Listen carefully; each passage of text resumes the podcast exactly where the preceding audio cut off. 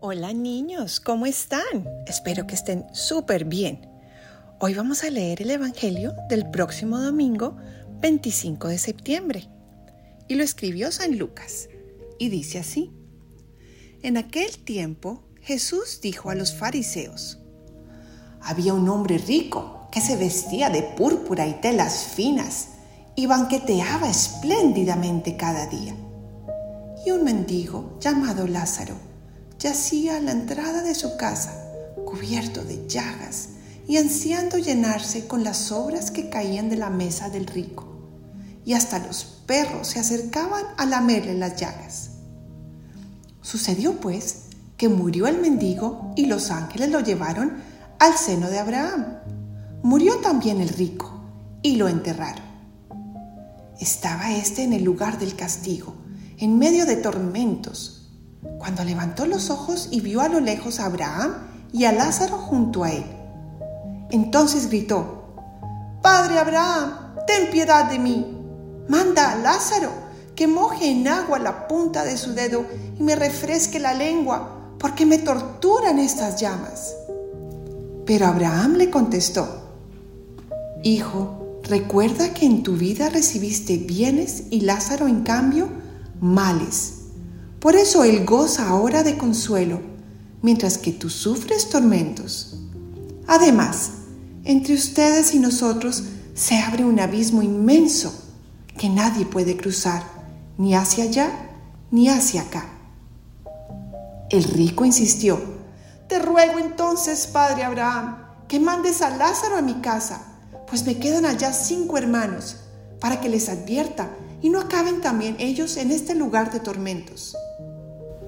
Abraham le dijo, tienen a Moisés y a los profetas, que los escuchen. Pero el rico replicó, no, padre Abraham, si un muerto va a decírselos, entonces sí se arrepentirán. Abraham repuso, si no escuchan a Moisés y a los profetas, no harán caso ni aunque resucite un muerto. Es palabra del Señor. Gloria a ti, Señor Jesús.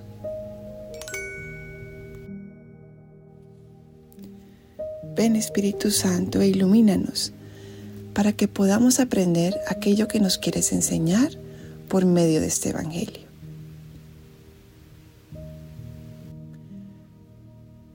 ¿Vieron que el pobre estaba feliz en el cielo? El que había sufrido estaba ahorita compartiendo con Abraham, pasándola delicioso. Y el otro rico, que no había compartido nada con Lázaro, que comía y comía y veía a Lázaro ahí en su puerta sufriendo, con hambre y herido, y nunca lo curó ni lo ayudó. Entonces, niños, es algo importante. ¿Es que nos vamos al infierno porque tenemos plata?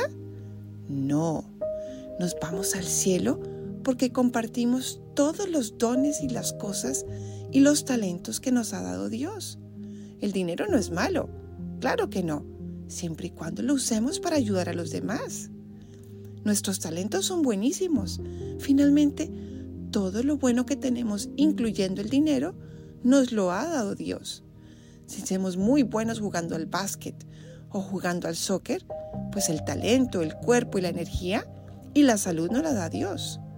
Si somos muy buenos en matemáticas, la inteligencia, ¿quién nos la dio? Pues Dios. Si somos muy buenos cocinando, bueno, el talento también y la energía nos la da Dios. Claramente nosotros estudiamos fuertes y nuestros papás trabajan duro para darnos el dinero y el estudio, pero la salud que les da, la energía y cada día vienen de Dios. Entonces Dios quiere que compartamos todo lo que Él nos da. Por ejemplo, si somos muy buenos en matemáticas y hay alguno al lado nuestro que es pobre, es decir, no tiene tanto talento para las matemáticas, Dios quiere que le ayudemos. Claro, esa es la forma de compartir. O si, por ejemplo, somos muy buenos jugando al tenis y hay alguien que quiere aprender, pero no puede tener clases, pues qué bueno nosotros enseñarle. Eso es compartir con el más pobre. Y claramente, si tenemos a alguien que está necesitando dinero o vamos caminando por la calle y hay alguien pidiéndonos plata, pues qué bueno darle una monedita o darle una sonrisa si no tenemos plata y preguntarle, hola, buenos días, ¿cómo estás? Eso es compartir nuestra riqueza. Eso es lo que Dios espera de nosotros, que compartamos lo que Él nos ha dado con los más pobres, sea en el deporte, en el estudio, con nuestro dinero. ¿Y saben por qué? Porque Él quiere que seamos sus manos, sus ojos. Él quiere que seamos Él para los demás. Y también cuando compartimos con los demás, sobre todo con los más pobres, estamos haciéndolo con Jesús. Cada vez que le damos una sonrisa a alguien que lo necesita, se la estamos dando a Jesús. Imagínense. Entonces, niños, pidámosle a Jesús cuando vayamos a misa o en nuestras oraciones que nos ayude a ser generosos con todos los dones que Él nos ha dado, para crecer en amor por Él y por los demás. Bueno niños, muchas gracias por escuchar este podcast. Los quiero mucho y que Dios los bendiga.